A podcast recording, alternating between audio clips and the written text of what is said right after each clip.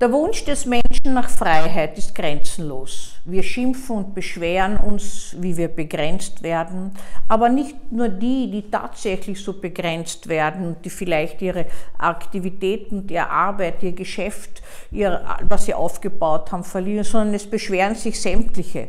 Genug ist nicht genug, sondern es muss noch viel mehr sein und außerdem ist eine Frechheit, dass wir hier bevormundet werden.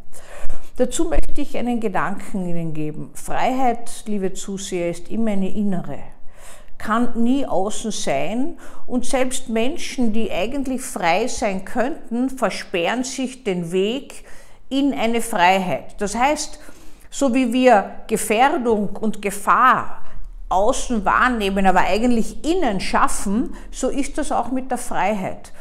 Äh, man stellt sich vor, man braucht sich nur etwas wünschen und das geht in Erfüllung wenn auch energetisch anzunehmen ist, dass eine gewisse Bereitstellung erfolgt, wenn man sich etwas vorstellt, sei es negativ, sei es positiv, dann äh, kann man durchaus davon ausgehen, dass nicht alles sich umsetzt und dass die Wünsche nicht wie unsere Ansprüche und Sehnsüchte grenzenlos in Erfüllung gehen.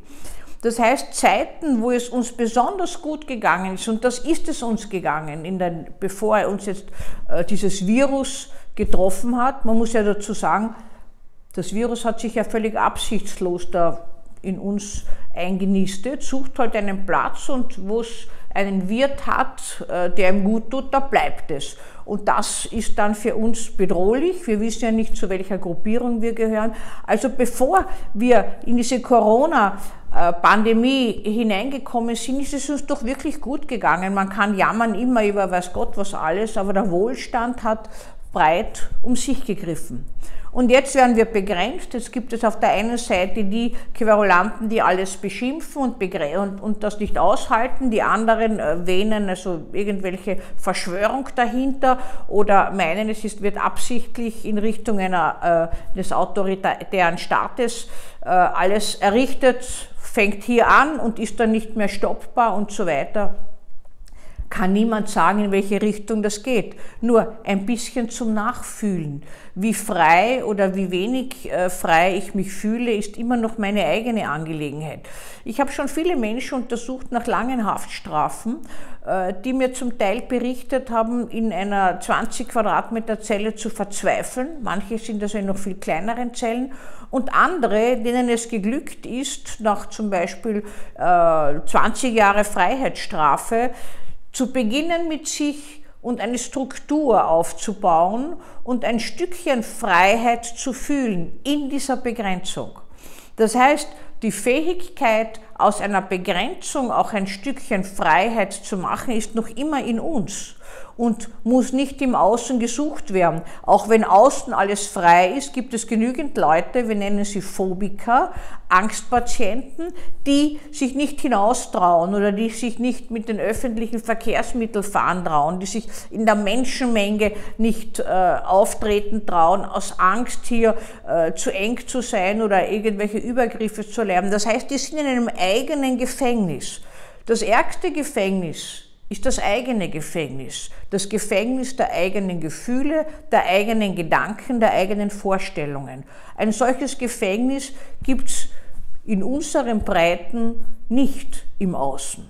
Also Freiheit ist immer auch eine Vorstellung und ein Gefühl, was ich umsetzen kann. Natürlich wird meine Freiheit, wie zum Beispiel jetzt im Lockdown und der schon länger anhält, auch nicht das erste Mal aufgetreten jetzt ist, äh, eine Freiheit sein, die mich beengen könnte. Ich muss mich anstellen, ich kann nicht einkaufen gehen, ich kann nicht das oder jenes machen. Natürlich auch all für die, die geschlossen halten müssen. Aber trotzdem muss man sagen, dass Vorstellungen über und nach dieser Zeit, wie es weitergehen könnte, den Menschen helfen, in schwierigsten Zeiten um die Runden zu kommen. Wir wissen das auch von Entführungsopfern, die lange eingekerkert bleiben und die lange äh, keinen Ausweg sehen. Die innere Freiheit ist die größte Freiheit, die wir haben Und die können wir jederzeit ins Leben rufen, wenn wir es können.